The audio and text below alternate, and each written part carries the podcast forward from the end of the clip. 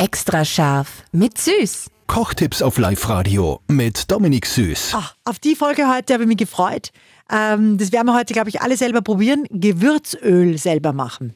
Was kann man da alles machen? Genau, also wir fangen jetzt an mit Knoblauchöl, würde ich sagen. Wenn du jetzt einen, wirklich einen guten Standmixer hast, dann kannst du sogar die ganze Knolle einfach mal halbieren, sodass sie einfach offen ist und haust es dann in den Mixer rein.